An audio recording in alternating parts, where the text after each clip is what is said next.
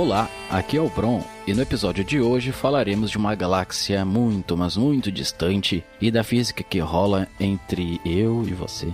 Não, calma aí, não, não é um episódio sobre Star Wars e romance. E para uma conversa com essa, chamamos a Mônica Tergolina e a Jean, lá do Mundo Freak. Então pegue carona nessa cauda de cometa e orbite com a gente nesse papo cheio de atrações, não é mesmo, Troa? Olha só como ele tá temático. pois é, Bron. Eu sei que tu ficou só na vontade de ter participado dessa história super nova.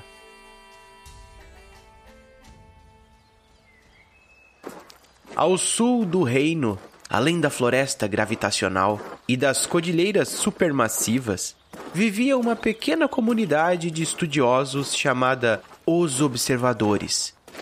Passavam dias e noites fitando a terra e o céu, fazendo cálculos diversos e escrevendo livros e mais livros. Tiamat havia descoberto que nesse vilarejo existia um instrumento capaz de revelar o que há além das estrelas. Era noite e lá estávamos nós em frente àquele aparato gigantesco. Um som de engrenagem vindo daquela estranha torre um conjunto de lentes e tubos metálicos moventes apontados para cima. Lá dentro, duas pessoas bem conhecidas faziam cálculos e olhavam através da lente. Era Moni e Jim. Elas diziam que havia uma espécie de buraco no céu que parecia estar se expandindo cada vez mais. E que se isso fosse verdade, nosso mundo estaria prestes a sofrer mudanças inimagináveis. Surpreso e curioso, acabei expressando meus pensamentos através de uma canção.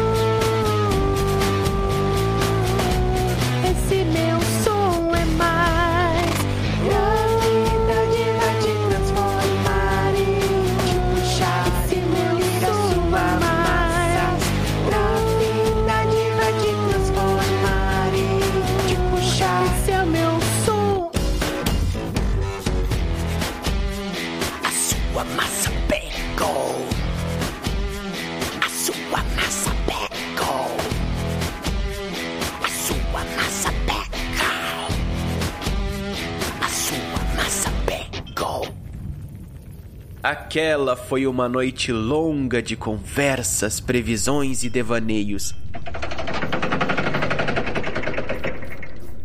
Moni e Jim nos contavam sobre seus estudos e do que sabiam sobre o espaço muito além das estrelas.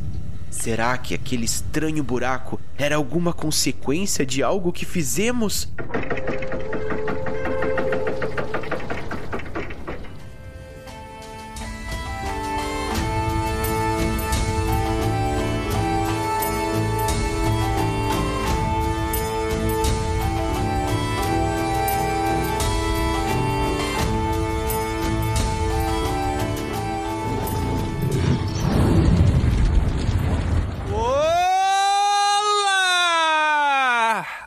Aqui é o Tiamat e eu já até queria pedir desculpa pra Jean e pra Mônica que estão com a gente hoje aqui, porque eu acho totalmente desnecessário toda a explicação que elas vão fazer aqui, que todo mundo sabe que a diferença entre física e astrofísica é só a fama. não consigo gravar muito bem o que você falou, porque você fala de uma maneira burra. Ah, não. Eu não entendi. O astrofísico é um astro. Ah, eu também não tinha entendido, eu só ri falando que não tinha, entendeu? Essa piada é muito velha. Só entendi agora, meu Deus. Por isso que ele pediu desculpa. Ele pediu desculpa por isso, por ser ruim, Porque entendeu? ninguém ia entender. É. Não, porque a Jean entendeu o Troá também. Que aí faltou aí. Bah. Acho que eles só, só fingiram, só fingiram. Olá, aqui é o Troar e eu ainda estou esperando o segundo sol chegar para realinhar as órbitas dos planetas. Quando o segundo sol chegar. Meu Deus do céu. E a Cássia também, né? Você também. Quando o segundo sol chegar. Caraca, já ouviu Ah. falar em melodia? É, sou, sou canteiro. Canteiro.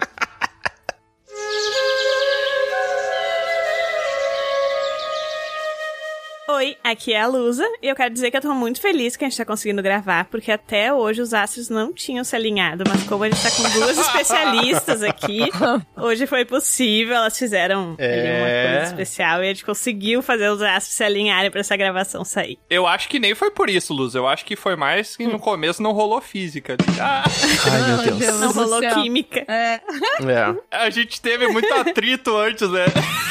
É. Não, olha só, não, o Tiamat agora mandou uma boa, Quantas né? piadas serão feitas? hoje? Quando já se viu falar... Nossa, não, não tá rolando uma física entre a gente.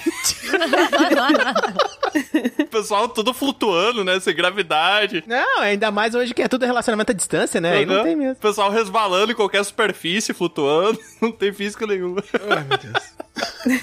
Oi, eu sou a Mônica. Eu sou formada em física com ênfase em astrofísica e eu tenho um mestrado em astrofísica extragaláctica. Porra! Tudo isso? Quê? Caraca. Nossa, Sério, pareceu muito um cargo de Star Trek. Mestrado em Battlestar Galactica, eu entendi. Astrofísica extragaláctica. Tá, peraí, eu faço de novo pra explicar melhor, então, pra não ficar tão ruim. Não, já perdeu tua chance, mano. Você tinha uma chance. Tá, então pra pararem de me zoar, deixa eu explicar. A astrofísica extragaláctica é a parte da astrofísica que estuda os astros fora da galáxia. Então, tudo que tá fora da nossa galáxia, tá? É isso aí. Então é tipo Thanos, Galactus, esse pessoal aí. é, isso. Ah, é, entendi, pode caramba. ser. Faz Thanos, sentido, é, faz sentido. pode ser. Tá chegando aí, tá chegando.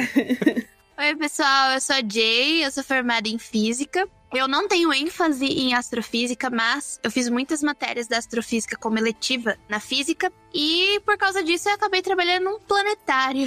Então eu tive que estudar muita astronomia dentro da parte da física mesmo. Fui pedindo livros, fui estudando sozinha, porque como eu já tinha muita prática da física, para estudar astronomia eu só precisei aprender a programar em outras linguagens e saber um pouco mais de termodinâmica. Eu tive que estudar muita termodinâmica que eu não tive tanto na física física. Então, essa é a minha história com astronomia. E já que a gente vai falar um pouco de astronomia e astrofísica, eu tenho uma piada. Tá bom, lá vem. Uh, O pessoal vem preparado hoje, né? Hoje, hoje vem. Vai- Vai lá, Jim, vai lá. Quero ver se vai ser melhor que a minha, hein? Que é totalmente plausível. Se for pior, que a gente vai achar estranho. Vai lá. Por que as estrelas não fazem miau? Ai, meu Deus. Pera, deixa eu pensar. Deve ter alguma coisa a ver com cachorro. O quê? eu acho que eu sei, mas eu não quero falar. Deixa, eu- deixa eu pensar. Gato, gato, cat. Gato cat. Gato. É, eu tô, tô tentando. Por que, que as estrelas não fazem miau? Porque astronomia. parabéns, parabéns. Nível dragão careca de qualidade que você acabou de ganhar o selo. Eu sempre venho preparada. A última foi do Eletro, que eu Ah, é verdade, é aqui. verdade. É foi, verdade. foi do mesmo nível também, não sei porque que eu tava esperando mais. Vai morrer. Aventureiras e aventureiros, vó no Bunnies e sejam bem-vindos a mais um episódio de Dragão Careca. E hoje, aquele episódio que muita gente pediu, foram três pessoas que pediram, mas é, nós é muita gente. E uma era eu. Uma era a Lusa e a gente tem mais duas convidadas. Agora imagine quantas pessoas. Não, tô brincando, gente. Muita gente pediu, foram mais de 100 pessoas. É mentira! Pediram pra gente, depois que a gente trouxe aqui a Mônica, depois que a gente trouxe a Jean, e elas deram. ah, não deram palhinha, não diria, elas só comentaram que uma é astrofísica e a outra é física. O pessoal queria muito a presença delas aqui pra comentar também a respeito das diferenças e a gente aprender brincando. Nossa, aprender brincando me pareceu. Ai, meu Deus. Meu Programa da Eliana. Programa da Eliana. Agora você pega Vamos Ele aprender brincando. brincando, pessoal. tesoura sem ponta, cola de bastão e cartolina. Daqui a pouquinho, gente, sabe o que nós vamos conhecer? Sabe o que, Melô? John C.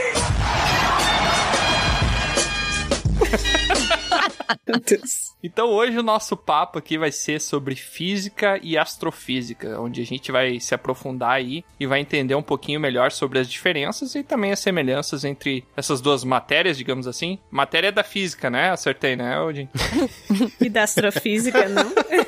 É, eu acho que é da astrofísica também, né? Se você acha que o episódio sobre filmes Mind Blow fez a galera com a cabeça dar aquela balançada, hoje falando de física e astrofísica é pra realmente cérebro derreter. Eu sei que a Mônica deu uma mini aula pra uma amiga nossa e ela até chorou.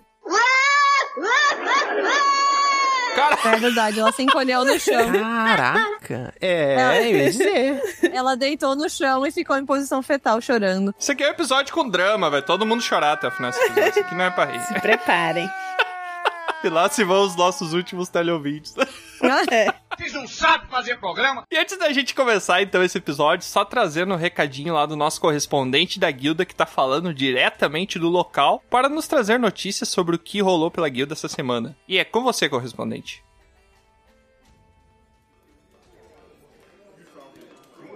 Olá, Tiamat. Aqui é Diego. E lamento em dizer, mas não tenho boas notícias para dar. Faz uma semana que entrei na guilda e tenho notado desaparecimentos. Sumiu! A Val tem feito bastante em para de carne. Eu não sei se está tudo relacionado, mas vou continuar investigando. E morreu. Não está sendo fácil. Eu e Troá tivemos uma batalha de personalidades. Eu não tô louco! A coisa foi feia. Ele jogou baixo. Tive que usar todo o meu repertório. E no fim, terminou em empate. Eu não tô louco! Precisamos de mais membros para enfrentar toda essa loucura.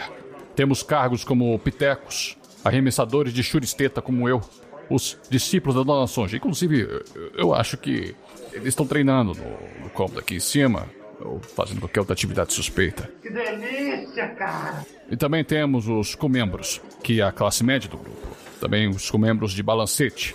Seja qual for o cargo que escolher, precisamos de você. Somos em 23 pobres coitados aguentando as piadas ruins do Tiamat. Filho da... Se una a nós. Basta você ir no PicPay, no arroba Dragão Careca, no site padrim.com.br barra Dragão Careca ou acessar www.dragãocareca.com. Você receberá o conteúdo antecipado e ficará por dentro da rotina dos criadores do podcast e das loucuras dessa guilda. Tiamat, de volta pra você.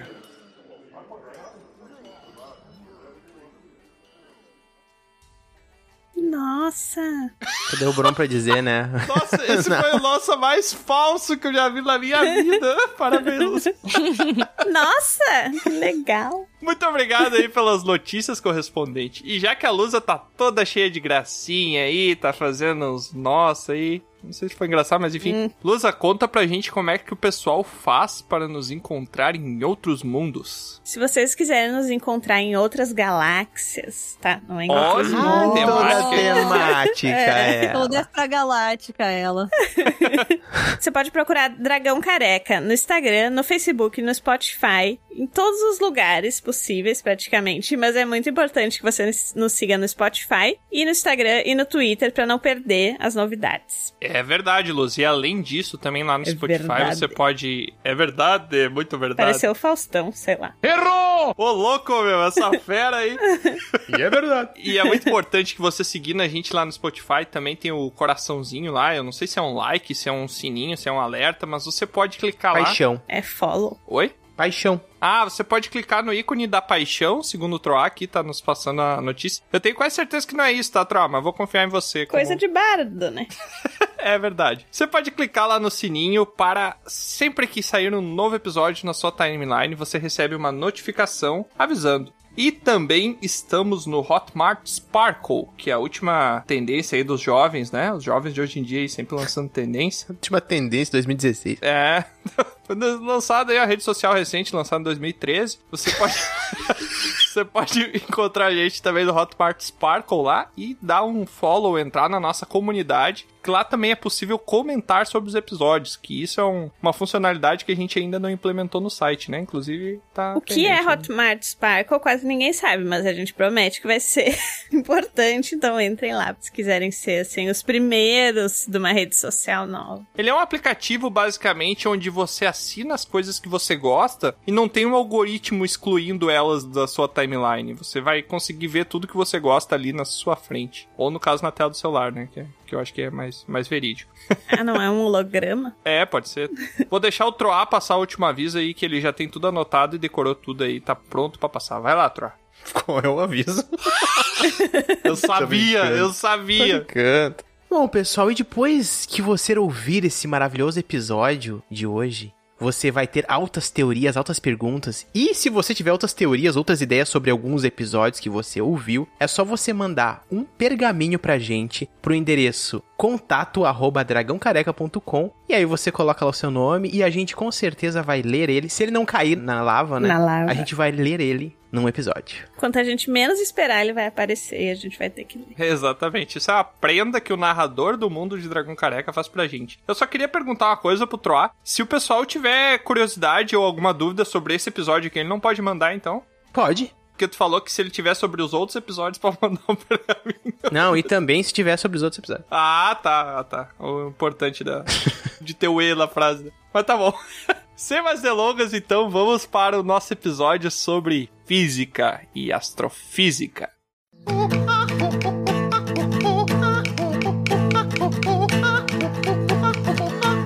Mas então eu quero saber de você, Jim, e de você, Mônica. Vocês que são as experts aqui no assunto, eu quero começar do começo. O miserável é um gênio! Até porque faz todo sentido, eu acho que isso é lógica, tem um, Big tem um pouco a ver com a física também. Mas eu quero saber qual é o conceito de física e qual é o conceito de astrofísica. Se um é o complemento do outro, o que que acontece aí? Eu sei que a gente aprendeu na escola, mas isso foi em 2002, eu acho, e eu já não me lembro mais.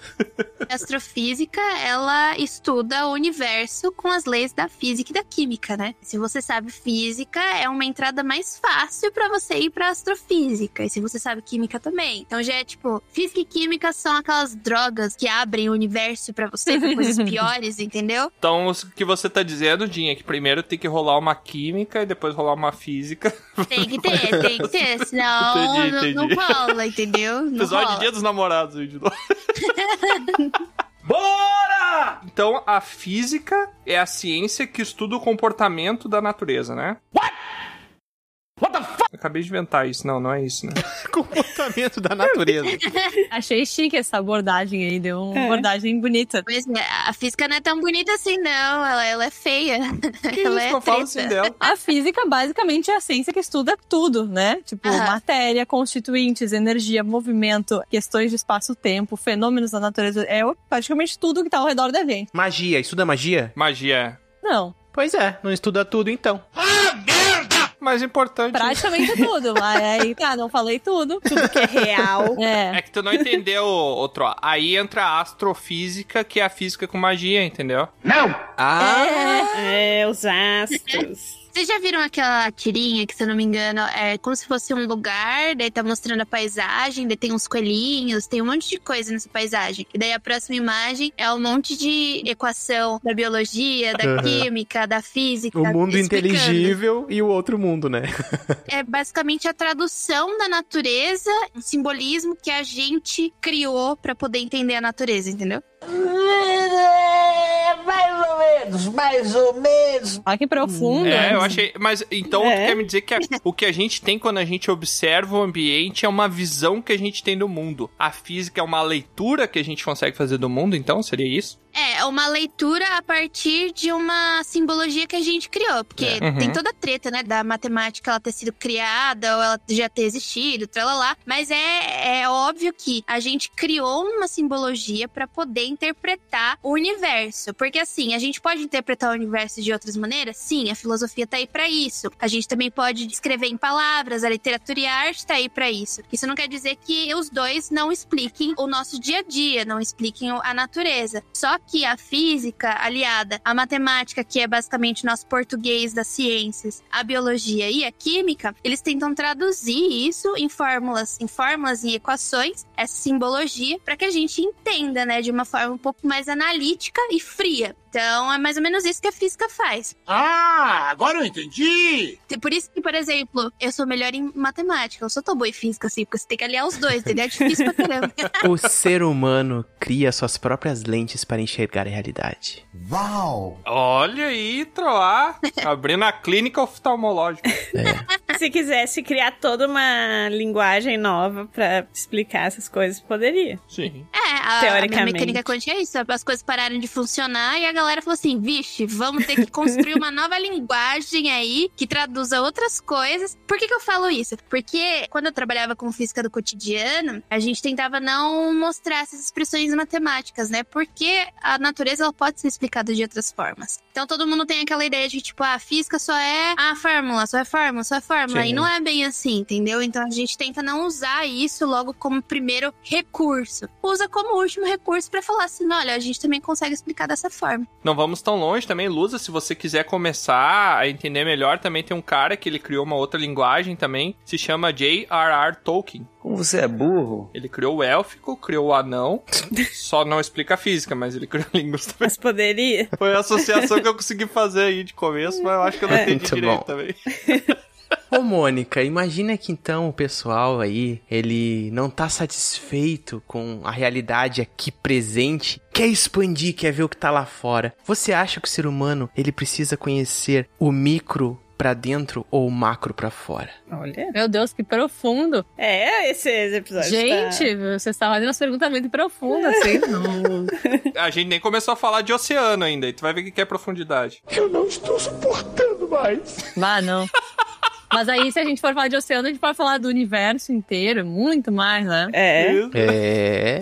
É um oceano de sensações. Nossa. Meu Deus, hoje eu tô, tô on fire aqui, até vou parar um me acalmar um pouco. Ainda bem. Então, assim, a astrofísica, ela é uma área da física, né? Dentro da física, é a parte da física que estuda o universo, assim, no geral. É, desde a formação do universo, formação e evolução de galáxias, formação estelar, planetária, também das grandes estruturas, estuda a dinâmica desses objetos. Então, assim, basicamente toda a parte macroscópica que envolve essas grandes escalas cai dentro da astrofísica. Então você sabe explicar como é que o universo começou? Então, a gente tem pesquisas, mas assim, a gente não tem exatamente um. As, as pesquisas são lá do início do universo. Foi há 84 anos. Ah. Então, assim, a gente tem fases bem iniciais que o pessoal estuda. Não era a área que eu pesquisava, mas tem pesquisa sobre essa época bem inicial do universo, do universo bem jovem. Então, sim, existem muitas pesquisas com vários resultados bem interessantes, mas, assim, muitas questões em aberto ainda, tá? Muita, muita coisa em Em aberto. algum momento vai se ter certeza de alguma coisa. Não, assim, tem muitos telescópios novos, eh, tá pra sair o James Webb, não sei como é que anda a questão do James Webb, que é o telescópio que teoricamente vai substituir o Hubble, e vai conseguir observar muito mais profundamente, tá? Mas, assim, são tudo coisas que, conforme a gente vai tendo mais capacidade tecnológica, vai sendo investido mais nessa questão de aparelhos, né, de telescópios, e vai se conseguindo observar mais profundamente. A gente fala de profundo, né? Sim. Porque mais longe, digamos assim. A gente consegue detectar essa luz mais fraca que a gente não conseguiria detectar com os telescópios que a gente tem agora. Então, pode ser que sim. O exemplo disso é a descoberta do buraco negro, né? Descoberta não, a foto É, do buraco muito negro, que bom. só era uma teoria matemática, e daí a gente conseguiu ter aparelhagem.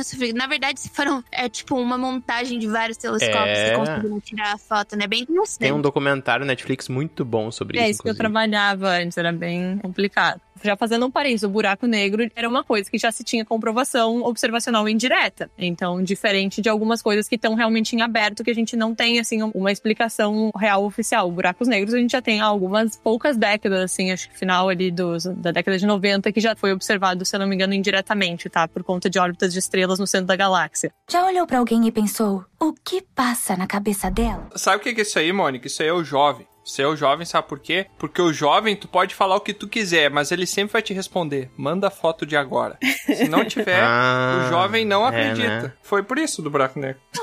Eu tenho uma pergunta, eu tenho uma pergunta. Fala. Se aquela teoria de que a gente pode ser um micro-organismo num corpo de um gigante pode ser verdadeira.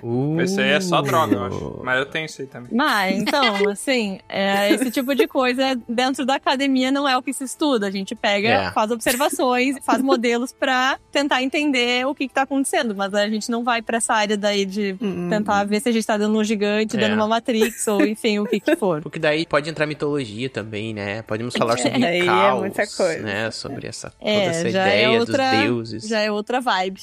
Mas eu também compartilho da luz, eu já criei várias vezes esses devaneios de pensamento em meio caleidoscópico, até diria, que é tipo tu imaginar que, sei lá, quando conseguirem observar mais longe do que um quartz, não sei se ainda é a menor unidade de medida que a gente consegue ter uma observação por microscópio, se eu não me engano. Pode ser que se observe um outro universo e daí tudo só depende de uma ordem de grandeza. O nosso universo é um quartz dentro de um universo muito maior que vai escalando, que vai escalando e se estende ao infinito. Mas isso aí eu repito, eu acho que é só droga, Luz. Tem que parar com isso aí que faz mal.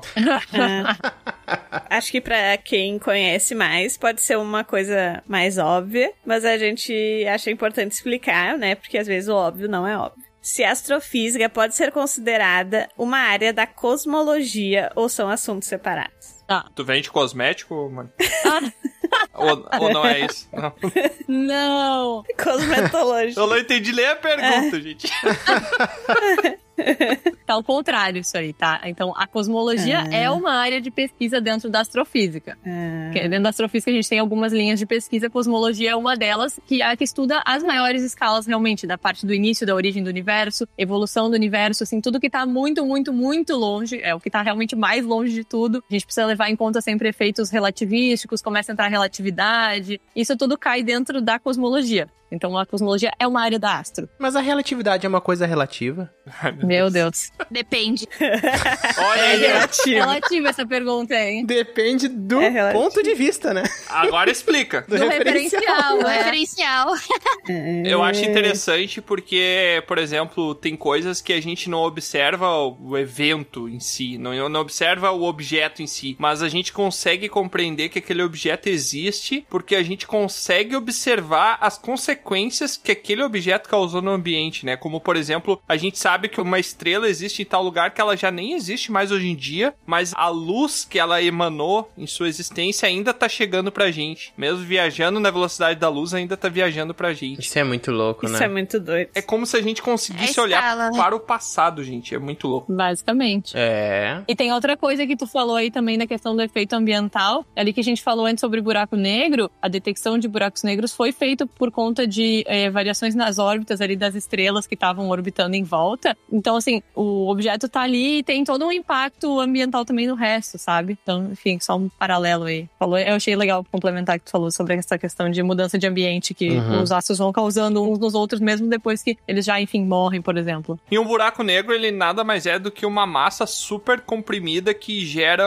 um peso gigante dentro da malha do universo, né? E Uhum. daí ele começa a puxar tudo porque ele cria um buracão.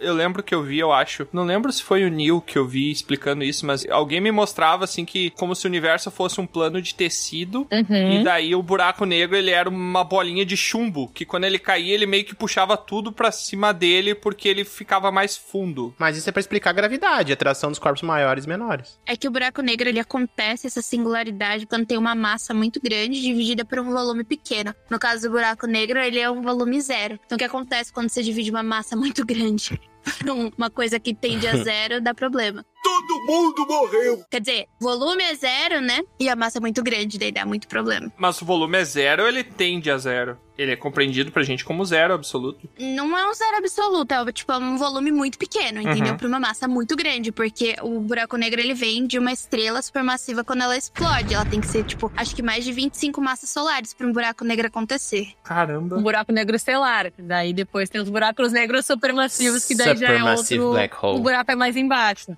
Aquela música do Muse, essa é a única É, referência que eu tenho. Muse, Supermassive Black Hole. que Inclusive vai ser a paródia que eu vou fazer desse episódio. Olha. Ó. Quantos buracos negros supermassivos já foram descobertos? Tem algum que foi descoberto ou é mais teórico? Todo centro de determinadas galáxias tem. Não vou dizer todo, mas enfim, galáxias que têm uma certa forma, enfim, composição, seguem uma relação que elas têm um buraco negro supermassivo no seu centro. Então, tem bilhões de galáxias pelo universo, milhões, bilhões, enfim. Tem muita galáxia. Então, essas galáxias têm buracos negros supermassivos, fora esses estelares que vão acontecendo quando morre uma estrela. Sim. Então, tem muito. E pra você, teleouvinte, que tá querendo ter uma melhor compreensão aí comparativa na prática do que, que seria a força de um buraco negro supermassivo, se juntar uns três desse é mais ou menos se acordar às três da manhã com fome, sabe? Aquela fome assim que parece que você vai morrer, tem alguma coisa dentro do seu corpo sugando. Eu acho que é mais ou menos isso, né, mano? Talvez um pouquinho mais. É, acho que tá- é por aí, acho que assim, tá, tá se aproximando. Tá com a parelho, fome tá da parelho. madrugada. É, ele é parelho, é. Talvez não o supermassivo, talvez o supermassivo precise de uma fome de uns três dias acordando de madrugada. Tá, então eu errei nos meus cálculos aqui, eu vou voltar a fazer as contas aqui, peraí. Arruma aí a equação, não ficou muito certinha. Bom.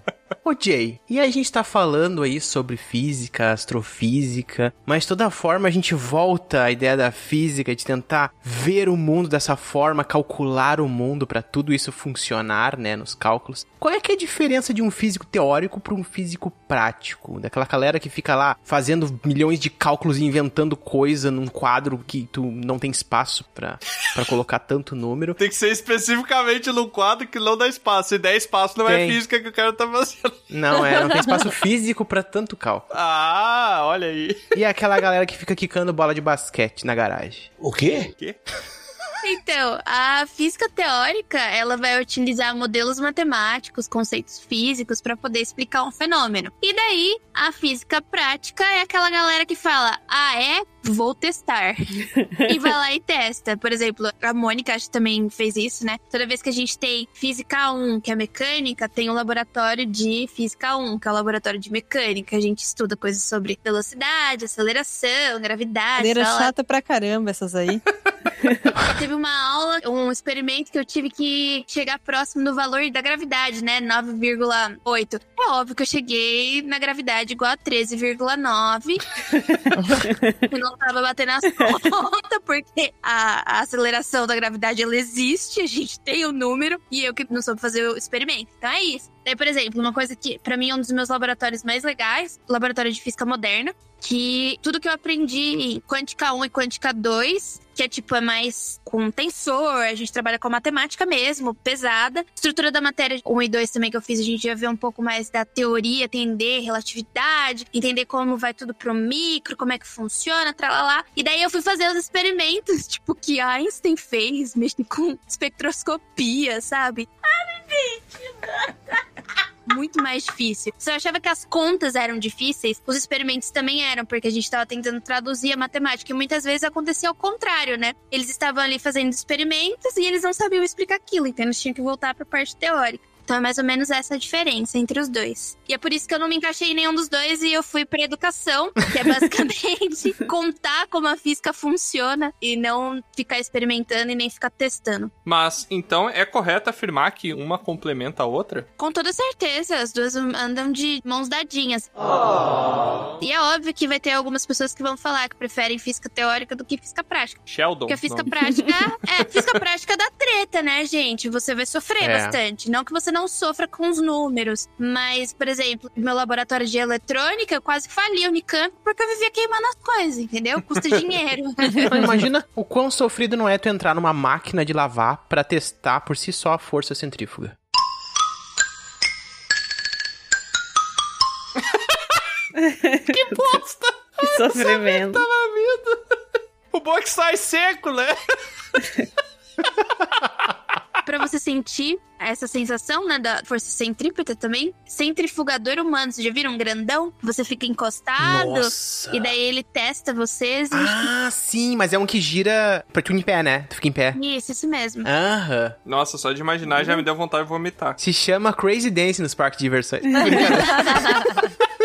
É, o pandeiro, uma coisa assim. Isso é, Pandeiro. bandeira. O pessoal se reúne pra tocar Pandeiro. pagode, na verdade estão testando a força centrífuga. É, é físico. Ah, eu ia falar só um negócio dessa parte do teórico barra prático, experimental, que na astronomia é um pouquinho diferente, tá? Dentro da astrofísica. Não tem como tu ir no... Como é que Exatamente. Então a gente tem um probleminha aí físico, né? De não poder ir até as estrelas, enfim, até os locais, medir, fazer experimentos. Na astronomia a gente acaba falando esse termo mais observacional. Então quem trabalha mais com a parte prática, a parte experimental, é o pessoal observacional, tá? E daí a gente faz observações, é, solicita tempo em telescópio, aí ganha os dados, né? Vem as imagens que não são imagens, é um monte de ponto horroroso. Você tem que depois trabalhar com esses pontos horríveis pra no final ficar um pontinho Nossa. mais ou menos e tu mostrar pras pessoas e tipo, nossa, olha aqui, eu consegui dar uma imagem da Via Galáxia e a pessoa te olha com uma cara de bunda porque não enxerga nada na foto. Que merda. Então é mais ou menos assim o trabalho. Bem emocionante. E é correto afirmar também que geralmente astronautas também são. Eu ia falar astrônomos, Práticos. mas. Os é, eu ia práticos falar da- que eles são os práticos, né? Acho que faz mais sentido falar que eles são os práticos. mas é, né? Eles fazem vários testes também quando estão em órbita, né? Fora de órbita, na verdade, né? Então, geralmente as pessoas também têm essas carreiras aí. E só pra você que tá ouvindo aí, o Sheldon era físico teórico e o Leonard era físico prático. O Sheldon vivia enchendo o saco do Leonard, discriminando ele, só pra ver que ele tinha tanta importância quanto, tá? O Sheldon que é um chato. Só queria fazer aqui, ó. Justiça, eu gosto de justiça. Vai ver que na maioria das vezes as pessoas trabalham com os dois em paralelo. né? São É, poucas pessoas que trabalham só com teórico e poucos que trabalham só experimental. No experimental tu precisa de teoria e na teoria tu às vezes acaba usando algum dado, alguma coisa pra complementar. Sim. As coisas, é, não é, não é tão radical assim. Nesse documentário mesmo, tinha um experimento que eles faziam. Fala o nome do documentário, Troto, não falou o nome. Ah, muito bem. O documentário se chama Buracos Negros, alguma coisa. Mas enfim, é Buracos Negros na Netflix. Tenho quase certeza que não é esse o nome, mas vai lá. É, não, mas é o mistério dos buracos negros, uma coisa assim, que mostra toda essa jornada, né, resumidamente, da galera conseguindo então criar esse cálculo pra conseguir criar, né, a imagem do buraco negro. E aí tem um experimento que eles fazem num, num lugar que tem tipo uma água com um líquidozinho verde, que eles fazem uns redemoinhos pra tentar fazer algumas coisas e eles colocam um pozinho que cria um- uma espécie de um desenho. Enfim, eu não, eu não sei o que, que é exatamente o- a prática disso, mas era bonito de ver, gente. Eu não entendi nada, não entendi. Pois é. Era uma piscina verde que fazia uns redemoinhos. Bota o link do que tem os Muito redemoinhos. louco. É, bem louco. Gente, era uma forma de fazer uma coisa prática do universo. Ah, É, Ai, me ajudem aí. Era pra ser um buraco negro? É.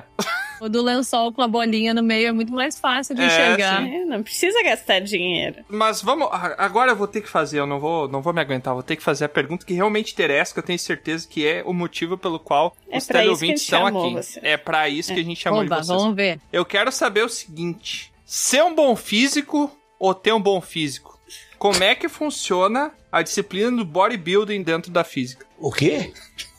Meu Deus do céu. Eu vou te falar uma coisa, viu? Agora eu vou te pegar de surpresa, porque eu sou. Bodybuilder. Bodybuilder. eu faço aquatlon, né? Não, não sou bodybuilder, mas eu sou biatleta, biatleta amadora. Eu faço dois esportes. Olha. Eu corro e eu nado. E eu utilizo muito a física do meu corpo pra eu poder fazer os movimentos. Olha. Então, quando eu converso com os meus professores, eles vão explicar o tipo de movimento que eu tenho que fazer. Por exemplo, dar passada, passada com mais eficiência, ou então dar uma abraçada que eu faço uma alavanca o suficiente pra poder ter um arrasto na água maior e conseguir me deslocar com mais eficiência. Tudo isso é física. Então, a galera da educação física estuda bastante física do corpo, né? Pra poder aprender essa movimentação. O bodybuilder ele só levanta ferro pra ganhar peso, entendeu? Agora, eu que corro e eu preciso de uma certa eficiência, principalmente no meu nado, eu tenho problema na alavanca do meu braço. Porque eu não tenho tanta força nos meus braços, né? Então eu tive que, tipo, fazer fortalecimento, tive que acertar o jeito que eu nadava. E isso é física, né? Nosso corpo não é uma máquina, mas ele pode se comportar como uma dependendo. Principalmente você tem uma alavanca no braço, né? Eu nem sabia disso. Ô, cara burro! É, a gente chama de alavanca aquele movimento que a gente faz pra arrastar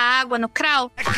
Sabe? Ah, que você tem que puxar a água e levar ela nossa. pro fundo. O nome disso é alavanca. Você faz uma alavanca com o seu braço. Literalmente uma alavanca, né? É. Eu tô aqui, tipo, em casa fazendo movimento. Fazendo. Você tem que ir até, tipo, acima da sua cabeça. Você não pode cruzar muito o braço à frente da sua cabeça, senão você perde eficiência. Daí, tipo, tem que saber que não adianta você bater tanta perna, porque quando você tá nadando crawl, só 30% da eficiência do nada é na sua perna. Então, existem cálculos, É. entendeu? Existem mais cálculos ainda quando você vai pra corrida, que se chama biomecânica. Você tem que entender a biomecânica da corrida pra poder correr bem. A corrida é meio destrutiva, né? Porque é de alto impacto. Então você tem que ficar atento à passada em relação ao seu centro de massa, tralala. enfim, é muita coisa. Tem bastante física, tem, tá? Viu? Tentou fazer uma piadinha e. Não, não, mas eu. Acabei aprendendo. Não, eu falei justamente porque eu previ que ela fosse falar isso. Mentira!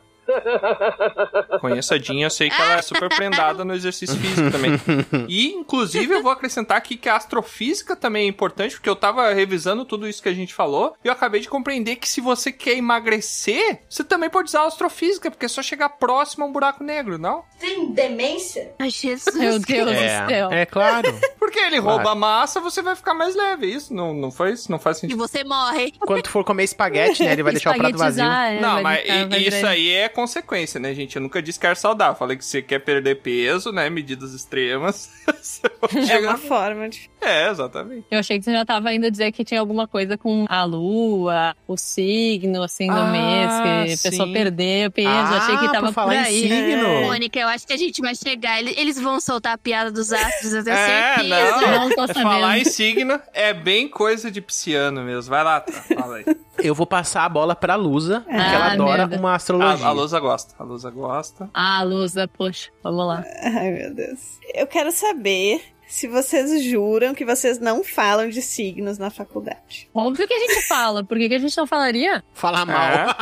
Aqui na Unicamp tem uma festa, gente. Ah, que legal, gente. Eu falo do meu signo, meu signo é dragão de gelo. Dragão de gelo com ascendente em Snorlax. Isso aí. Eu sou, eu sou dragão de Ah, fogo também. Eu sou contrário. mas a gente fala de signo, tá ligado? É. Aqui a gente tem uma piada. A gente tem duas festas. É a festa da astrologia e a festa dos UFOs, né? Ah, Ah, o, o Troll gosta. Toda vez que perguntam pra gente, né? Ah, você faz física? Daí sempre tem a piada da astrologia e, tipo, ah, vocês têm ET, principalmente aqui em Campinas, né? Porque reza a lenda que o ET de Varginha, Ah. ele tava aqui nos arredores da Unicamp e a galera dos Estados Unidos levaram, né? Então a gente faz essa piada aqui. É uma piada, tipo, interna, nossa. O gringo não pode ver um troço no Brasil que tem que levar embora. Isso aí começou com pau Brasil e só piora. Só piora. Crítica social foda. Estão levando Zé do Caixão agora, vocês viram? Aham, Eu vi, nossa. Eu só queria fazer um disclaimer aqui, que a senhorita Jay falou em UFO. Está em desuso, agora é WAP. What? What the fuck? Ok. Ai, Que? lá bem. WAP? o app não é uma marca de eletrodoméstico. Acertou, miserável.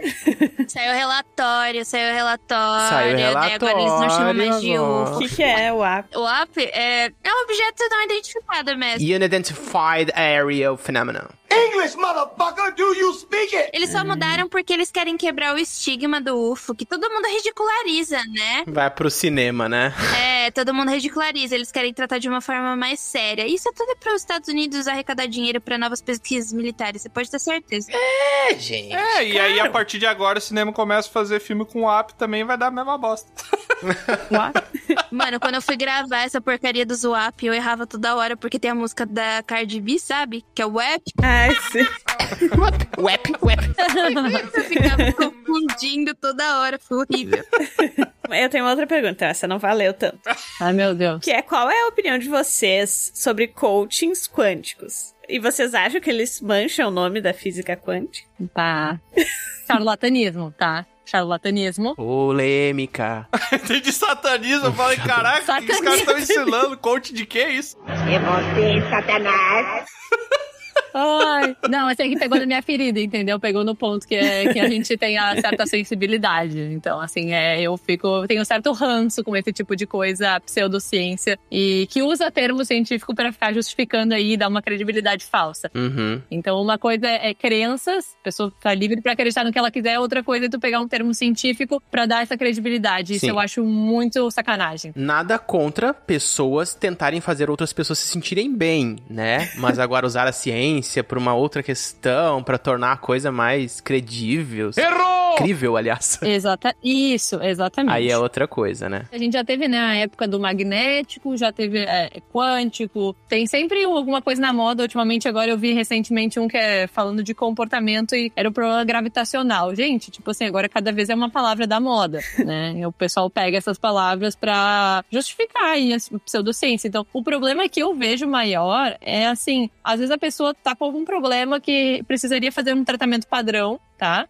E fica aí perdendo vezes tempo, dinheiro numa coisa que não vai levar em nada, sabe? Que poderia daqui a pouco resolver um problema simples de forma tradicional, sem ficar mirabolando e achando que tá tendo alguma coisa com respaldo científico, tá? Então eu, bah, eu sou bem, É. bem rançosa nesse assunto, tá? Ainda mais quando querem usar isso pra adestrar o cachorro. É, tipo assim, enforcador quântico foi um que a gente viu recentemente. É. Não Quê? é? Como assim? Pois é, já o enforcador não faz sentido. Agora o enforcador quântico foi melhor ainda. Nossa. É que tem uma caramba. ferramenta que se usa com cachorros que se chama enforcador, É, é bom você contextualizar. né? Que não deve ser usada. Qual é a diferença do enforcador pro enforcador quântico? É que o quântico não existe. Os dois enforcam e machucam o animal. É que um tu não sabe se tu tá enforcando ou não, entendeu? É tipo a caixinha lá do gato, sabe? Ah, Ah. Tu pode estar ou não enforcando. Não, tu tá enforcando igual, independente. O que, que significa quântico?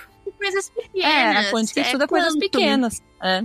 É, gente. A microestrutura. Então a quântica vale pra física microscópica, né? Sim. Então a gente É. tem que começar a levar efeitos quânticos só começam a valer nessa parte microscópica. Daí quando a pessoa vem e fala um enforcador, gente, enforcador é uma coisa macroscópica que eu enxergo. É um micro. Não é um micro, enforcador. não é um elétron, entendeu? então é correto dizer que um coach quântico é a mesma coisa que um coachinho. O quê? Não é? Porque é pequeno, não é? Não é pra isso. É. Não, Achei que tu tava fazendo, tipo, ainda dizendo que era um coaching assim, tipo, ah, é uma coisa meio fajutinha, assim, sabe? Aham. não, não pode deixa de ser. também uma verdade. é. Coutiquinho. Não, contiquinho não, é por isso que é quântico, não. Se botar contiquinho aí o pessoal que não vai mesmo na palestra. Ninguém é. vai querer, né? Ninguém vai querer. É que eu acho que a gente precisa entender da física quântica é que, tipo, da mecânica quântica, né? Porque a gente não chama. É, é popularmente conhecido como física É. quântica, mas a mecânica quântica, ela basicamente ela tá ali estudando sistemas subatômicos e sistemas moleculares, porque chega um determinado momento que a nossa mecânica clássica ela para de explicar determinados fenômenos, entendeu? É. O Planck, quando ele tava tentando estudar isso, ele quase teve uma crise. Ele teve uma crise existencial, ele achava que ele tava doido Eu não tô louco! Pra poder entender o que tava. Nem ele entendia o que tava acontecendo, né? E demorou um pouco para as pessoas entenderem o que tava acontecendo. Foi, foi necessário vários cientistas estudando em conjunto esses fenômenos e chegando a determinadas conclusões. E eu acho que pelo fato de ser um negócio. Eu acho que deveria ser popularizado mais o entendimento da mecânica quântica, porque pelo fato das pessoas não entenderem, tipo, achar que é uma coisa esotérica, misteriosa, quase ninguém É. entende, oh meu Deus, entra pro popular Uhum. e isso abre pra pseudociência, entendeu? A mesma coisa da Terra plana. Por que, que as pessoas acham? Tem um monte de experimento aí tentando comprovar a Terra plana. Sim. Porque é muito caro você pegar a porcaria de um foguete e olhar com seus próprios olhos como a Terra é vista de fora, entendeu? Então, a partir do momento que você populariza, antes era usada a palavra vulgarização da ciência, mas é, é meio Hum. pejorativo. Mas quando É. você populariza a ciência, principalmente a parte da mecânica quântica, acho não, tenho quase certeza que essas pseudociências cairiam por terra. Mas o problema é que a gente tem um problema na academia, que é a detenção de conhecimento, né? Tipo, a gente rala pra um cacete pra estar onde a gente tá, porque fazer física, fazer matemática, aliás, fazer qualquer tipo de, de faculdade é extremamente difícil e estressante. Mas quando você vai pra uma área dessas, que requer muito do seu desprendimento, né? Eu, pelo menos, tipo, tive que me dedicar 100% à minha faculdade, abdicar várias coisas que eu poderia estar fazendo. Não que as outras também não, tá, gente? Eu tô falando que, tipo, é difícil. E muita gente, é, muito difícil você passar pras outras pessoas, entendeu? Porque as pessoas elas já têm as suas experiências prévias. E com as suas experiências prévias, elas já acreditam em muita coisa. Você precisa ter empatia, você precisa conhecer aquela pessoa, aquele grupo, né? Tô falando, tipo, vai de uma escola particular. Mas se você for pra uma comunidade quilombola, muda totalmente, entendeu? E isso é um trabalho muito difícil e que a gente não tem muito com os professores, né? Eu, pelo menos, quando me formei na licenciatura, eu aprendi mais dando aula do que de fato tendo as aulas da licenciatura. Então é difícil pra caramba você popularizar a ciência, mas eu acho que a gente que tá dentro da academia poderia muito bem fazer esse papel. Só que é difícil, né? E a gente também precisa comer. É difícil. Então, Pagar os boletos. exato, é, muito difícil. Isso que tu me falou, Jay, eu fico pensando principalmente quando a gente tá tentando construir, né, um currículo, quando a gente tá falando a nível acadêmico, assim, da coisa, porque quando a gente cria artigos, a gente tá tentando pensar em popularizar, entre aspas, aquelas coisas, na verdade a gente tá fazendo pra um público muito pequeno.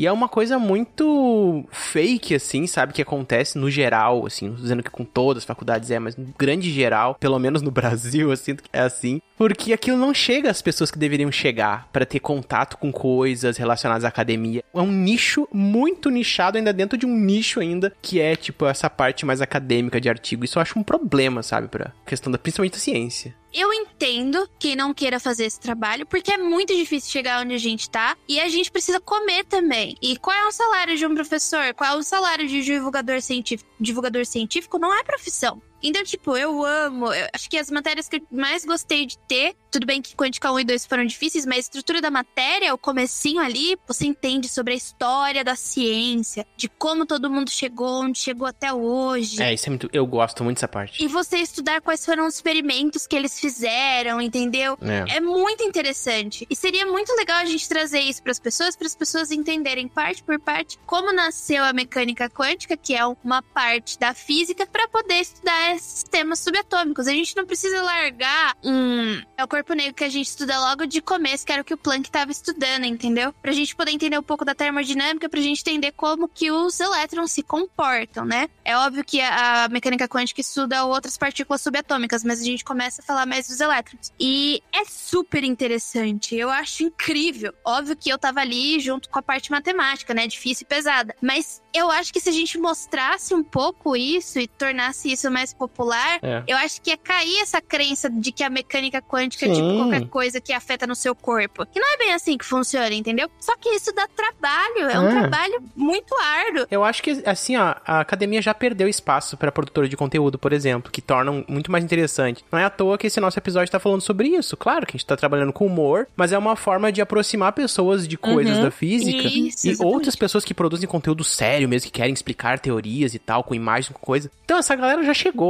Os, os professores estão perdendo espaço pra essa galera. O professor precisa se reinventar, entender qual é o papel dele também. Uhum. E claro, aqui a gente tá falando na academia, né? De como trazer isso, popularizar pra galera. Então, é uma outra parada. A gente tá num momento de transição bem estranho. Posso só fazer um parênteses nessa questão aí da academia? É que assim, eu era da parte acadêmica, né? Então é muito competitivo o ambiente, tu tá ten- sempre tendo que produzir. Nossa, é uma selva horrível. É, então assim, é muito, é artigo, artigo, quando é que o artigo fica pronto pra ontem, sai do mestrado tem que ser um artigo, tu sai do doutorado tem que ter um, dois, três artigos, pra É. tu passar numa bolsa de pós-doc tu tem que ter um milhão de artigos pra conseguir uma posição permanente, então assim, a tua vida é pesquisa, artigo, pesquisa, artigo, tu não tem, assim, digamos, tempo, porque senão tu não, como é que tu vai competir com o resto das pessoas que estão ali produzindo incessantemente as pesquisas, sabe? Então acaba sendo, por mais que a gente às vezes queira, acaba ficando injusto no sentido de tu não consegue se dedicar full time para o que vai gerar o teu futuro na carreira, digamos assim. É bem complicado. Sim. E apesar de ser qualis, é muito mais quantidade do que qualidade, Sim, vamos ser bem sim, sinceros, Sim, né? sim, é. A gente pode ser bem sincero, é. Que nem a Mônica, ela tava falando sobre o que ela é especializada, né? Não tenho certeza, Mônica, mas a sua especialização são em objetos fora das galáxias, é isso? Então, o meu mestrado.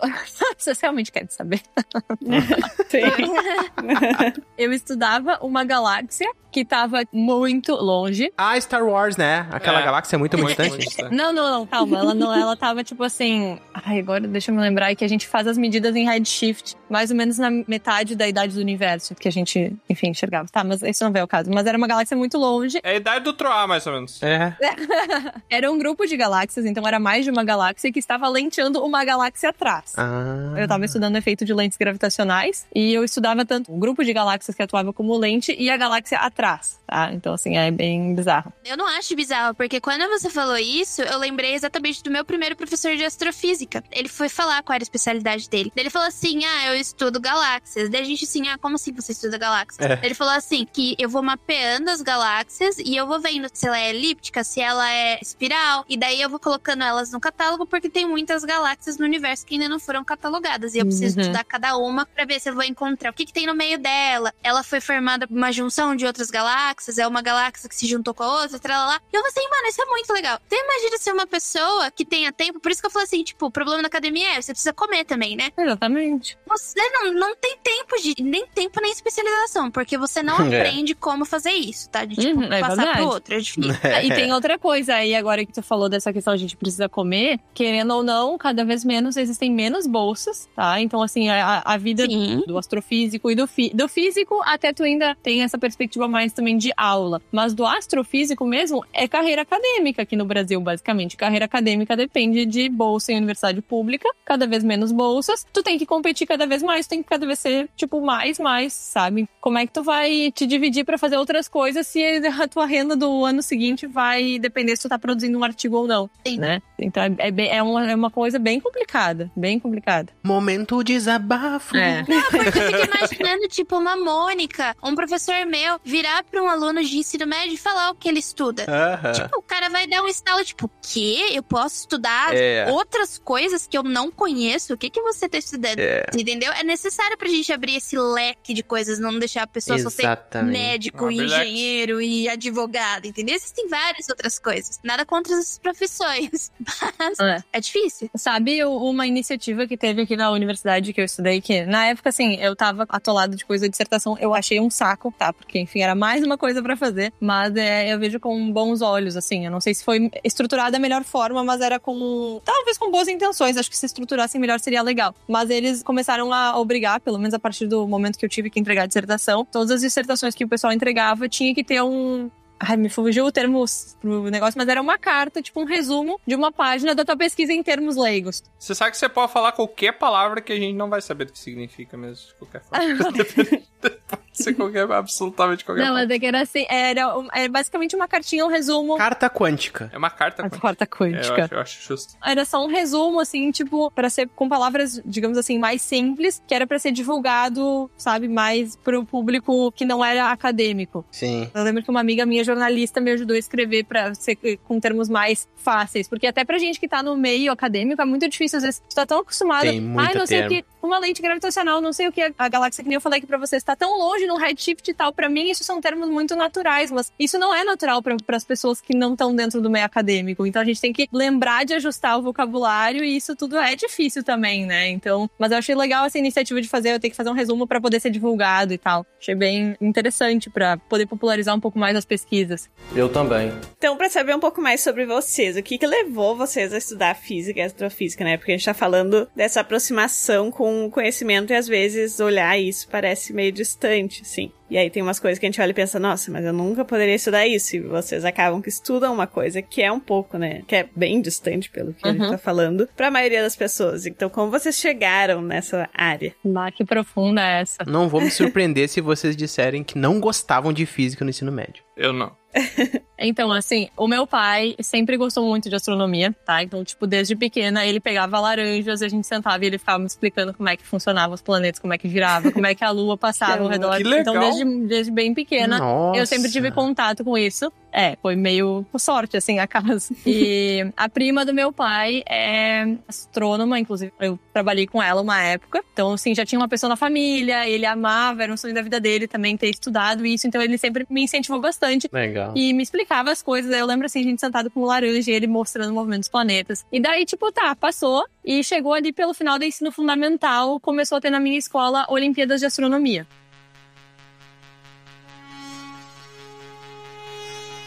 Nossa. E daí eu, tipo, quer saber? Vou fazer, por que não, né? Olha só.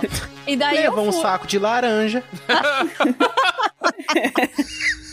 saco de laranja. Chegou lá com um monte de laranja. Divertiu a galera lá. Ai, mas assim, é meio bizarro. Mas eu simplesmente fui assim, tipo, ah, tá, vou, vou fazer. E daí, tipo, quando saiu o resultado, eu fui medalhista, tipo, sei lá, assim, do nada, sabe? Tipo, eu gostava de física, era meu primeiro ano em física. Do nada só tinha um competidor. Era só eu, era, eu ganhei sozinha. Ai, que merda. O Troll sempre faz isso com os convidados, ser humano horrível. Pois é, que sacanagem, né? Ficar me, me deixando pra baixo. Pede desculpa, Troll. Pede desculpa. Ah, desculpa. E daí foi isso, eu comecei a fazer a Olimpíada. Primeiro ano eu ganhei medalha assim, meio que sem querer, daí no segundo ano eu comecei a estudar, e daí eu fiquei vários anos fazendo. E o professor de física do colégio super incen- incentivava, dava umas aulas pra poder fazer as provas. E daí eu ia super bem, e eu comecei a gostar muito. Poxa, muito legal. E quando eu vi, existia faculdade disso. E eu, olha só, gente, tem faculdade disso. Olha. E daí eu É. acabei indo conversar uma vez com essa prima do meu pai, que trabalha aqui na, na Universidade do Rio Grande do Sul. E conversei, gostei, apliquei vestibular, passei e fui cursar. E era isso, foi assim. Eu já tinha um histórico de pequena, mas foi assim, momentos aleatórios da vida. Foi piscando assim uma luzinha. Olha, astronomia aqui, astronomia ali. Né? Foram os astros. Nossa, que legal. Pra mim é muito estranho, é uma coisa que eu nunca considerei na minha vida fazer, assim. Nem perto, assim. Até porque eu não era muito boa em exato. Quer dizer, não sou muito boa em exatos, mas parece uma coisa muito distante. Tu sabe que desde pequena eu nunca me encaixava em nada de profissão. Eu sempre pensava, ah, as pessoas ficavam, ah, quero ser médico, pintor, veterinário. Eu nunca me encaixava numa profissão, numa graduação, assim, tradicional, digamos assim, Tradicional. sabe? Aham. É, e daí depois eu É. vi que, tipo, nossa, olha só, existe uma coisa legal de exatas que eu gosto, que dá pra cursar. Sim. A minha história é muito parecida com o final da Mônica, né? De que eu também não me encaixava muito. Só que a minha família, ela sempre foi testando, sabe? Tipo, eu era filha única, então daí já viu, né? Vamos testar que essa menina gosta. O que, que ela vai E... ser? É, o que que ela vai ser? Vamos testar. Então, conforme eu fazia as coisas, eles iam me. Ah, você gosta disso? Então, beleza, eu vou comprar mais disso pra você fazer. E eu sempre gostei muito de ler. Pra falar a verdade, eu fui totalmente criada pra trabalhar com artes. Ou então ir Olha pra parte só. da Eu tipo. sabia disso. Senti isso. pra parte da literatura. Eu tenho muita facilidade pra aprender instrumento, instrumento de corda. Então eu toco muita coisa de instrumento de corda. Olha. Então eu acabei parando Bom. num conservatório, eu toquei piano, fazia aula de canto, lá, lá, lá, e de repente me deram uma câmera, uma câmera fotográfica na minha mão. Ah, vê se você gosta aí. Daí eu comecei a tirar foto, comecei a tirar foto. Daí o que aconteceu? Eu comecei a desmontar a máquina pra ver como é que funcionava. Ah. E daí eu falei assim, putz, será? eu quero uma analógica agora pra ver como é que funciona. E daí tem todo o rolê da analógica, tem uma mistura da química, da física, e as É. lentes, basicamente física. Ah. E eu falei assim, nossa, curti esse bagulho. E daí, conversando com as pessoas na escola, eu sempre tive facilidade com exatas. Sabe, aquele aluno que a escola é na média? Eu era uma aluna que eu achava tudo que me passavam na média, né? Então, e eu gostava mais das matérias de exatas. Daí, falou assim, ah, mas por que você não faz física então, já que você gosta disso? Olha que essa a matéria de ótica, como é legal. Tanto que todas as vezes que tinha opcional de laboratório de ótica aqui na física, eu fiz. Bah. eu amo ótica. Repitente. Ah, abriu essa matéria aqui de ótica, vou fazer. Ah, abriu um lab de ótica. Tanto que o último lab que eu fiz na graduação foi o de ótica, porque, tipo, era o último que eu podia pegar. Eu falei, vou pegar o de ótica de novo. Eu peguei. Nossa, como é que pode essa parte de ótica? Eu acho tão chato. Eu que o meu marido trabalhava na pesquisa. é, porque, tipo, a física é muito abrangente, dá pra você estudar tudo, Aham. né? É incrível isso. É. Você experimenta várias coisas dentro da física. Então, é, foi por causa da ótica mesmo. Lá em casa, ninguém era muito ligado a exatas. Ninguém da minha família é ligado a exatas. Ninguém, zero mesmo. Daí eu falei assim: ah, eu vou fazer, vou prestar física. Daí eu prestei física, fiz. Eu entrei num curso legal aqui na Unicamp, que é o curso 51. Você tem física biomédica, física médica, matemática. É um curso que você entra E morreu.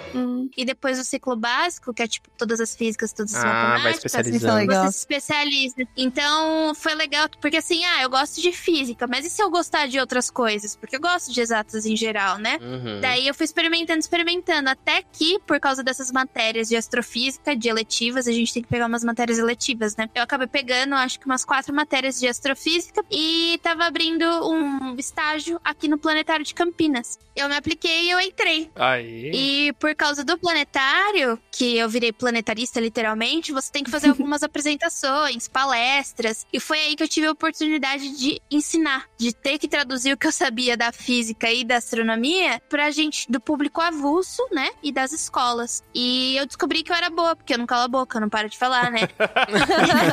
e eu tenho também essa facilidade de conseguir explicar o que eu leio, o que eu faço, de uma forma que as pessoas não fiquem, ai, que menina chata, meu Deus.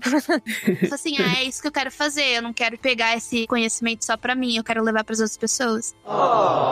E eu sempre gostei muito de astronomia. Tem um livro que eu tenho desde de 5 anos de idade, é tipo um manual de astronomia que tem os mapas do céu. Eu sempre gostei e eu nunca achei que no final das contas eu ia trabalhar com astronomia na minha vida, porque meu Deus, não. E acabou calhando que foi a astronomia que abriu todas as portas pra mim possíveis. Olha aí. Uma coisa que, eu legal. achei muito interessante em ambas as histórias é o quão importante é as influências que a gente tem quando a gente é criança, né? Uhum. Como isso influencia nas nossas escolhas. Então, né? Basicamente o que eu tô dizendo aqui é que cuidem das suas crianças. Caraca, propaganda? Cuide Não, bem dessas não, criancinhas. né? o que eu queria dizer é o seguinte: deixem elas evoluírem as coisas que elas gostam de fazer, sabe? Que elas se sentem confortáveis fazendo, porque daqui a pouco Sim. teremos no futuro excelentes profissionais aí, mesmo que seja uma área controversa, mesmo que o seu filho não queira ser um advogado, não queira ser um médico, deixe ele fazer o que ele gosta, que ele fazendo o que ele gosta, com É. certeza ele vai ser um bom profissional, né?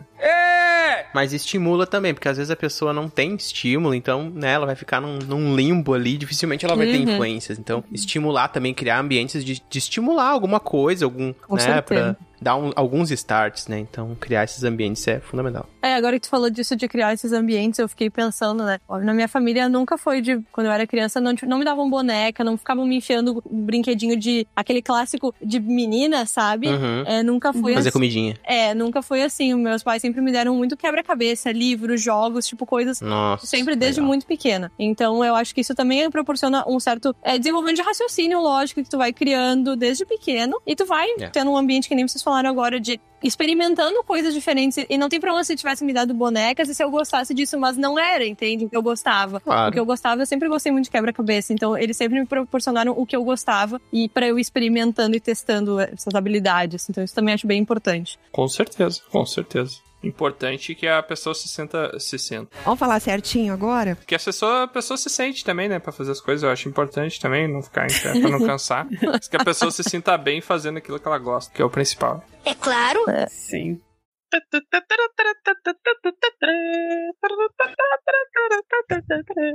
Primeiramente, eu queria pedir pras meninas como é que o pessoal que gostou do conteúdo que vocês apresentaram aqui quer entrar em contato com vocês aí pra patrocinar, principalmente, né? Mandar uma, uma um X, né? O quê?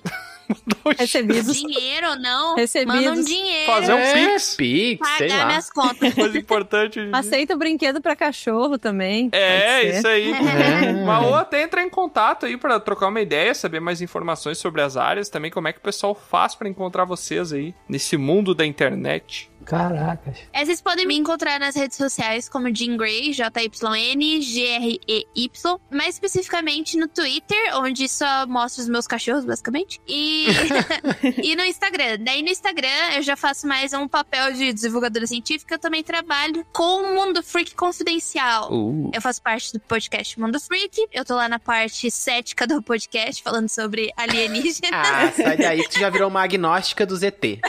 Basicamente. Eu sou, pra quem não sabe, eu sou um Grey, tá? Porque eu sou pequenininha que nem ele. E a, a Jean Grey também, né? Assim. Ah, Exatamente. Ah. Vocês podem me encontrar lá, ou então no Instagram também, no Mundo Freak. Eu tô lá fazendo resenhas de livros toda segunda-feira. E também a gente tá no mês do terror, agora em outubro. Então, eu- além da resenha dos livros na segunda-feira, eu estou participando de lives com a Gabi Laroca do República do Medo. Todo domingo, às sete da noite, a gente tá fazendo uma live que envolve crimes reais e o sobrenatural. Um mochila de criança. Então a gente pegou figuras da história que cometeram crimes, são serial killers, e só que também eles viraram ali o, a parte Meu do imaginário. Deus, Juntou É. duas coisas muito legais. É, as lives vão ficar salvas caso vocês queiram. Vão ser cinco lives, né? Porque esse mês tá sendo. Vai ter cinco domingos. Então vai estar lá. Daí eu também tô no meu Instagram, eu falo menos de física, porque agora eu tô no meu mestrado, então eu tô quase morrendo, mas ainda vou voltar Boa de- sorte. a falar Boa sorte. de física. né? Eu só queria comentar, fazer uma observação aqui, de que eu acho muito paradoxal vocês fazerem uma live no dia 31 de outubro, né? A gente vai. Pois é, paradoxal, né? Bem no dia 31, porque vai sair. No dia dos mortos, né? Vai, vão fazer uma live. Ah, nossa, eu demorei a E pegar. a gente vai reviver alguém do passado, hein? Se liga. Olha aí, olha aí. Uma live. Caraca, eu fui longe, né? Muito longe. Bora, culpado! Então, se vocês quiserem vir falar comigo um pouco mais sobre astronomia, astrofísica E cachorros. e Cachorros. cachorros, é muito importante. Então, eu acho importante ressaltar que eu não estou mais na academia, mas quem quiser vir saber mais, Mas tá malhando sim que eu sei. socorro. muito boa essa. E lá vamos nós. Não estou mais na área acadêmica, é, eu saí da astrofísica, mas se quiserem saber mais tanto sobre a minha saída quanto, enfim, a vida acadêmica ou outros problemas que podem acontecer aí pelo meio do, do assunto, vocês podem me encontrar no meu Instagram, que é o arroba itsmemok, tá? É de Eu Sou o Mok, que é o nome do meu cachorro, é I-T-S-M-E, It's Me, e Mok é M-O-C-K-I. Tá, então é um perfil sobre adestramento de cães, mas bora lá. A gente fala sobre tudo. Adestramento quântico, É. né? Adestramento quântico. claro, claro. Quântico positivo. Ela também é dessas cachorros pequenininhos, daí é quântico. É, É. bah. Viu? Viu? Ela destra formiga. Exato, Muito bom. viu como eu aprendi nesse episódio? Talvez tenha sido só Ó. isso, mas eu aprendi.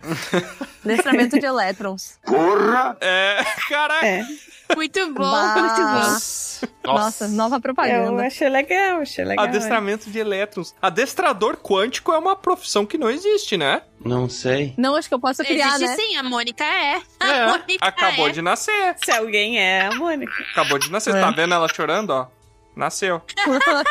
Meu Deus. Ai, Mas eu quero saber o seguinte, eu quero aproveitar aqui que a gente tá na presença de duas especialistas no assunto, e eu quero, principalmente, eu acho que o Troá tá mentindo pra gente durante todo esse tempo. Um pouco mais. Porque o Troá falou pra gente que ele viajou no tempo.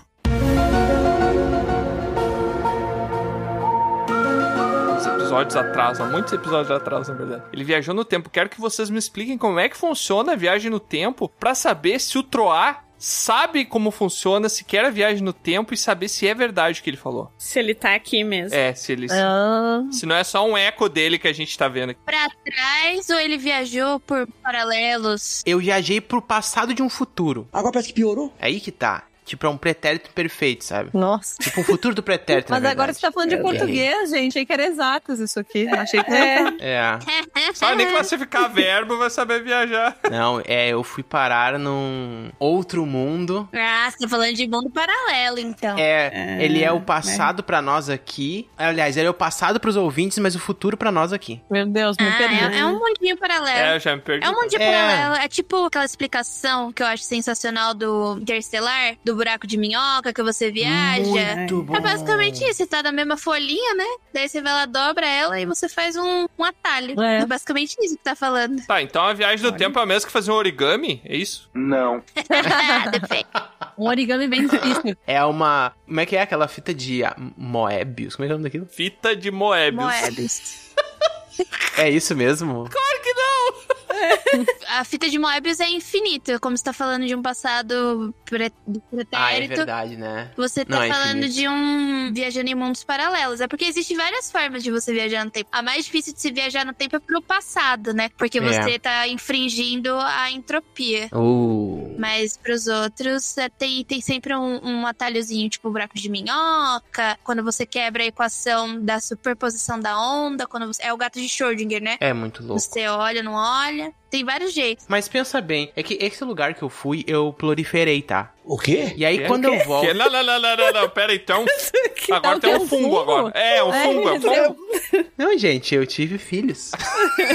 Eu já falei, é procreate, Forma Troa, bonita de falar que teve filho. Procreate, Troa, procreate. Proliferei. Proliferei. Eu posso ser considerado um pai se eu não estou naquela realidade paralela? Olha, se tu fez o filho, eu acho que sim, hein? É, eu ia dizer, acho que, acho que dá, né? Se bem que pai é quem cria, né? Tem isso aí também. Tá pagando pensão? Tem que pagar pensão. Pois é, então tá fazendo sentido com as cartinhas que eu tô recebendo pedindo dinheiro. O Troll é o pai quântico, né? Ele não existe de verdade. que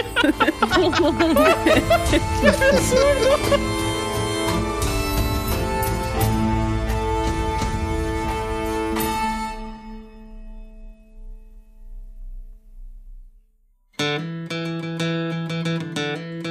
É, mais uma aventura chega ao fim.